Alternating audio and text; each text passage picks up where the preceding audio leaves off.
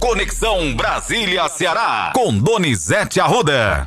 Donizete, há cinco dias da posse, Lula ainda tem 16 nomes a serem definidos e o que está emperrando aí a escolha são as disputas internas em alguns partidos como MDB, PSD, União Brasil. Conta os bastidores dessas negociações pra gente aqui. Hoje o presidente Lula tem reunião com Simone Tebet e a cúpula do MDB. Simone Tebet pode ir para o planejamento mas o PT, com mania de grandeza, tem atrapalhado a montagem do governo Lula. O PT, no caso Fernando Haddad, discorda de dar tamanho ao planejamento para Simone Tebet.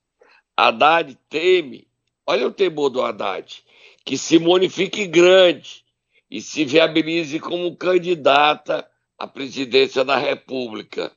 E Haddad quer ser esse o candidato de Lula daqui a quatro anos. Inclusive, Donizete, a gente tem um áudio aqui, ele dizendo que não tem problema nenhum, que a Simone é uma ótima pessoa, se sairia muito bem porque é muito qualificada, né? O que tá já contra. Ele é um grande, é um grande artista.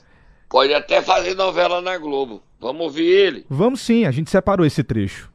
Simone é uma política muito qualificada, é uma pessoa que sabe trabalhar em equipe, é uma pessoa enfim, que estava concorrendo à presidência da República, né, de muita respeitabilidade. Eu não vejo nenhuma, nenhuma dificuldade em relação a isso. Né? Muito pelo contrário, acho que é uma pessoa que somou durante a campanha, assim como a Marina. Né? Eu fui patrocinador da aproximação é, do presidente Lula e da Marina, assim como ajudei a patrocinar o, a chapa com o Alckmin. Eu acho que a gente ampliar faz bem, não perdendo de vista o programa que foi. Haddad, essa questão dos bancos, você acha que impede ela? Essa questão dos bancos impede a, a, a, a Simone? Eu não obtive essa informação de que ela tenha pedido bancos públicos. Tá aí, Donizete. Fernando Haddad. O Haddad falou bem, né, Matheus? Falou bem. Falou, mas Agora... como você está dizendo, ele está se contradizendo, né? Como você informou aqui, ele está se contradizendo. Ele não quer que a Simone assuma, então, um ministério de destaque, não é isso? Ele não queria nem ministro de planejamento. A verdade bem é essa. Então ele nomear alguém subordinado a ele para ele ser o, o dono da economia. Só que o Lula não vai dar ao Haddad esse papel. Agora, além disso aí, o MDB falta definir seus ministros, o PSD está tendo problema porque os dois ministros do PSD seria Alexandre Silveira e Carlos Fávaro, são dois, dois senadores. E a Câmara dos Deputados disseram o seguinte: não, nós não queremos dois senadores, nós queremos um deputado. Aí está lá esse problema. O, o, o Silveira é nome do presidente do Congresso, Rodrigo Pacheco, e o agricultura o Lula escolheu como homem do agronegócio. Tá lá um problema. No MDB é, o, já está definido o nome de Renan Filho para transportes e falta definir o nome dos, das cidades. O Jader Barbalho e o governador Helder Barbalho, seu filho, querem botar o Jader Barbalho filho. Só que a bancada federal do MDB disse: não, nós queremos alguém da bancada, um deputado federal. E aí está essa indefinição e o tempo correndo, né? E o tempo correndo. Nós vamos virar a página, Matheus. Vamos... vamos falar desse assunto que chocou, é, que envolve é, um escândalo que envolve o Ceará um membro do Ceará, da bancada cearense. A história do terrorismo. Você viu ontem a imagem, Matheus, dos dois acusados de terrorismo, o Alain Diego e o Jorge Washington, os dois naquele debate promovido Sentados no, Senado, Senado, Federal. Sim. Você viu? Essa imagem, essa imagem chocou todo mundo, pegou todo mundo de surpresa, inclusive ele foram, estavam no debate promovido pelo senador cearense Eduardo Girão. e o senador Randolfo Rodrigues pediu que o Senado Federal informasse quem autorizou os dois a entrarem nessa audiência da Comissão de Transparência. Aquela foi em novembro que Eduardo Girão promoveu esse debate dizendo sobre as urnas eletrônicas. Ó, ontem o aliados bolsonaristas, aliados do presidente, disseram que Jorge Washington era membro do Sindicato dos Petroleiros. Não existe sindicatos petroleiros. Ele é gerente de posto de gasolina, gente. Lá onde ele mora, no Pará. E o Alain é taxista, era taxista. Aí ele entregou tudo, foi ele, os dois que entregaram. Se a bomba que foi detonada tivesse funcionado detonador, poderia ter matado até 200 pessoas. Essa é a verdade. Quer você queira, quer eu queira. Não há o Robson Cândido vinculação com Lula, como os bolsonaristas tentaram espalhar. Quem comendo, come, começou essa onda de querer salvar a barra da loucura desses dois cidadãos. O Alan dos Santos, lá dos Estados Unidos. Ontem, o ministro do STF, Alexandre de Moraes, mandou prender Oswaldo Eustáquio, porque está fomentando ódio e defendendo o golpe de Estado para que as Forças Armadas é, tomem o poder. Inclusive. Que... Diga, Matheus. Inclusive, Donizete, dentro desse assunto que você está falando, é importante a gente dizer que é destaque no jornal o Globo de hoje que a equipe de segurança do Lula quer que ele desfile no carro blindado no dia da posse, justamente para evitar qualquer surpresa. Né? Inclusive, ontem, o Alexandre Padilha, que é o futuro ministro das Relações Institucionais, falou a respeito disso, a, a respeito da posse do presidente Lula no próximo domingo, e ele destacou toda esse, todo esse momento de tensão. A gente até separou um trecho do áudio aqui, se você quiser, a gente põe também para você e para os nossos ouvintes ouvir. Vamos ouvir, vamos, vamos ouvir. O alerta em relação à posse é, vem desde o começo, quando nós ganhamos as eleições. E o atual presidente da República, de uma postura antidemocrática, até hoje não reconheceu a derrota, não teve o gesto civilizado de fazer uma ligação ao presidente eleito, já diplomado, presidente Lula. Pelo contrário, incitou hordas bolsonaristas a tentarem fazer algum tipo de reação, a desrespeitar a Constituição e as eleições, e transformaram essas frentes aí de quartéis em verdadeiras incubadoras de atos violentos, de atos que tentam é, desrespeitar a democracia e o resultado eleitoral. Então, esse alerta já vem desde aquele momento. Matheus, a polícia do Distrito Federal anda atrás de um terceiro membro que tentou esse ato de colocar bomba no caminhão e queria botar também bomba numa estação de energia lá em Taguatinga.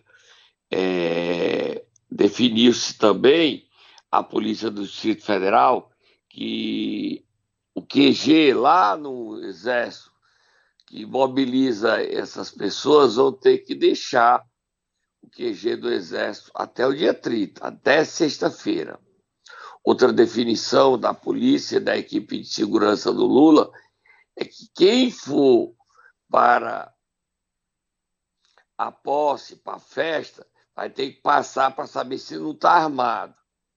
E na esplanada vai ter snipes em todos os postos de cima de, dos ministérios, dos prédios dos ministérios, para garantir a segurança do Lula. Há muito temor que novos atos com bomba possam explodir no dia da posse de Lula.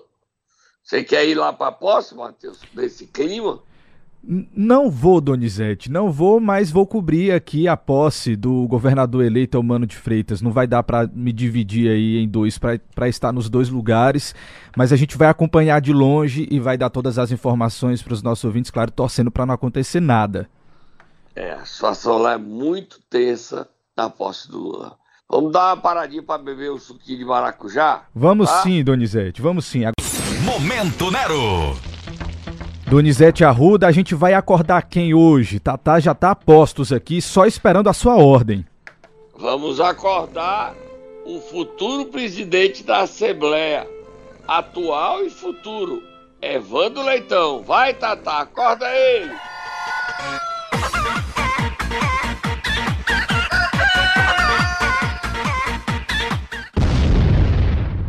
Olha, Matheus, é... Evandro Leitão, ele é o nome do consenso dentro da Assembleia. A bancada federal do Ceará é formada por 22 deputados. A Assembleia Legislativa Cearense tem 46. E desses 46, hoje, Evandro Leitão tem no mínimo 38 votos. Mas para você não cometer nenhum erro, você pode cravar. Evandro Leitão tem, na verdade, 41 a 43 votos da Assembleia Legislativa. E é dentro desse cenário de 41, estando um número menor, 38, que o senador Cid Gomes insiste, insiste em vetar a reeleição de Evandro Leitão. Solta Moab, Matheus. Solta Moab. Ontem eu publiquei nas minhas bombinhas e nós publicamos no Ceará News, no CN7, que o Cid tinha convencido o Camilo a, a pedir a Eumano a colocar o Evandro na Casa Civil e ele abriria mão dos seus dois candidatos, que ele prefere, Sérgio Aguiar e Guilherme Landim, para botar Salmito Filho. Só que esse assunto ganhou, ao ir via rua, houve uma reação enorme de rejeição à retirada da candidatura de Evandro Leitão. Então, o que começou com um vacilo, uma recuada de Camilo, voltou à estaca zero. O governador eleito do Ceará, Eumano Freitas, disse ontem a vários interlocutores que ele só tem um candidato à presidência da Assembleia. E esse candidato é Evandro Leitão. O Cid Gomes, na ânsia de retirar a candidatura de Evandro, eu não entendo por que tanto ódio ao Evandro. Sinceramente, eu não entendo. Eu soube que na festa de aniversário do filho de Camila, ocorrida no sábado passado, anterior a, ou seja, há dois sábados atrás, ele, Cid, Cid e Evandro tiveram um entreveiro verbal, uma troca de, de opiniões discordantes. Mas isso, na política, é normal. Você discorda, o tom sobe, mas volta. O Cid estava usando agora, estava não, está, né? Usando o argumento falso, uma fake news, de que a legislação não permite o Evandro se reeleger. Permite. Permite sim. O Evandro substituiu o Sarto, que foi eleito há dois anos atrás prefeito. O Evandro só tem dois anos de mandato e pode continuar na presidência. O Sarto era o presidente da Assembleia, saiu para ser prefeito. Então, ninguém entende por que é que o Cid não quer a recondução de Evandro Leitão. E ele aumentou o número de pedidos, Matheus. Eram seis, ele agora apresentou mais dois, que são a direção-geral do Hospital Regional do Cariri, e ele apresentou um outro pedido. Ele está tá naquela fase de raiva do mundo. Pediu para que o governador Eumano Freitas afaste o líder do governo Lula na Câmara dos Deputados, José Guimarães, das negociações políticas. Solta Moab, Matheus, solta Moab.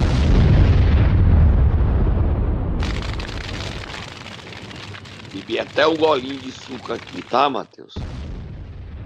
O é. Guimarães é o cearense mais próximo a Lula. Todo dia ele conversa com Lula. Quem é o representante do Lula no Ceará? Quem é o político que tem a maior intimidade com o Lula? O Camilo tem prestígio, foi nomeado ministro da Educação, começou a nomear a sua equipe. Você viu ontem, Matheus? Quem é que vai para ser a presidente do FNDS, importante órgão? Sim, Donizete. Inclusive, ia perguntar para você a respeito disso já na nossa outra pauta. Então, eu queria que você segurasse essa informação para contar para a gente mais detalhado. E, e aí, daqui a pouco a gente comenta sobre isso. Pode ser? Para você contar todos os detalhes? Aí, o seguinte, só para dizer que o Guimarães é o homem de Lula no Ceará. E o Ciro querer vetar o Guimarães é o desespero dele. Ele perdeu o poder e não acredita que perdeu o poder. Ele não apoiou Elmano, ele ficou no muro. E a situação dele é essa, de desespero. O Elmano tem o tempo de montar, como Lula, 16 ministros aqui. O, Lula, o Elmano deve ter uns 20 secretários para serem anunciados. Mais outro, entrando na sua pauta. Porque ele já tinha escolhido a ministra, não a ministra, a secretária da Fazenda estava definindo desde o ano passado. Né? Se ninguém tinha dúvida que ela continuaria antes da eleição começar, Fernanda Pacobaíba. Mas ela está deixando a Secretaria da Fazenda. Por quê, Matheus? Você sabe por que, é que ela está deixando? Porque ela foi convidada pelo futuro ministro da Educação Camilo Santana para assumir a gestão do Fundo Nacional de Desenvolvimento da Educação, o FNDE, Donizete. Mas já tem outro nome para substituí-la aqui? Tem. O nome mais forte é do secretário da Fazenda, das Finanças, como preferir, do Eusébio, ex-secretário das Finanças da gestão Luiziane Lins, com quem trabalhou na época com Eumano, funcionário da Cefaz, ou seja, ele não é um nome qualquer, um grande técnico, um quadro competente, Alexandre Cialdini. Agora, falta o governador eleito Eumano Freitas anunciar e confirmar. É uma troca é, de seis por meia dúzia dois grandes técnicos. Sai a Fernanda Pacobaíba para ajudar a Camila em Brasília. Entra, no caso, Alexandre Cialdini. E a máquina de arrecadação e de gestão do Ceará não vai mudar muito. Agora, o governador Eumano está resolvendo muitos problemas ainda. O PDT tem uma novidade, só está Moab. O presidente regional do PDT, André Figueiredo, resolveu peitar Cid Gomes. Isso é forte. Enquanto Cid não quer Evandro Leitão, André Figueiredo quer Evandro Leitão e defende a reeleição de Evandro Leitão. Ou seja, o Cid Gomes está falando sozinho. Sozinho. Porque na Assembleia, os únicos deputados que diz ter Cid são Sérgio Aguiar e Guilherme Landim. Mais ninguém. Mais ninguém. E esse isolamento que os dois estão se autoimpondo custará caro a Sérgio Aguiar e Guilherme Landim, porque ninguém os segue. Ontem eu conversei com o João Jaime, que ligou para mim e disse o seguinte: Cid Gomes está muito enganado. Ele não entendeu que não pode impor num grito o nome dele. Nem ele, nem ninguém pode impor mais na Assembleia nenhum presidente no grito. É no diálogo. E diálogo tem nome. É Evandro Leitão. Disse João Jaime, um dos deputados mais votados e um dos mais antigos, com mais mandatos. A briga na Assembleia parece estar chegando ao fim, né, Matheus? Sim, Donizete, parece que sim. Expectativa. Olha, e o Cid não se conforma porque ele não quer o Ildilvan na educação. É só a resistência a tudo definido. Só que se o Edilvan não for para a educação e ficar em Brasília, o Leôndia não é deputado federal. Se o Salmito não for para o desenvolvimento econômico, o Bruno Pedrosa não continua na Assembleia. Aí ele quer tudo, tudo, tudo, tudo. Ele quer tudo. E ele não foi eleito governador. Só que ele quer ser candidato daqui a quatro anos. Toda essa confusão é porque ele só quer o mano governador quatro anos e a gaiatice. E que o Camilo, o PT, Lula, o apoie daqui a quatro anos, quando termina seu mandato de senador. Um senador cearense, Eduardo Girão, está envolvido aí porque promoveu uma, um debate e levou dois suspeitos de terrorismo para debater com ele. O outro é o Cid Gomes, que quer mandar no Ceará de qualquer jeito. Muito esquisito, né, Matheus? Muito esquisito. Esquisito demais. Agora a gente vai esperar hoje para saber se é humano.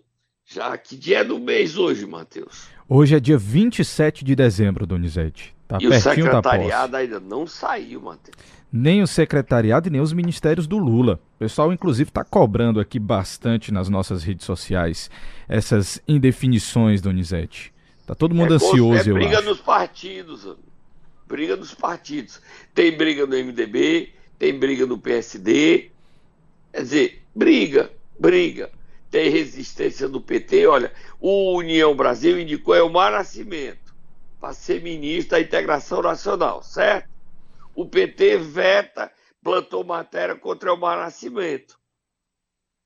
E aí é, eu estava em Brasília é, e o, ah, esse problema, a União disse, não, nosso nome é o Nascimento. Aí tem essa briga do PT querendo ser maior do que ele é. Já tem seus cargos, a maioria dos, dos ministros são do PT, são ministros do PT e o PT quer influir na escolha dos nomes dos outros partidos. Aqui o secretariado também está demorando muito. Para terminar, Matheus, você viu? Solta a Moab aí. Duas informações sobre é, cidades. Manchete do Jornal do Cariri. Você tem condições de dar a manchete aí, Matheus?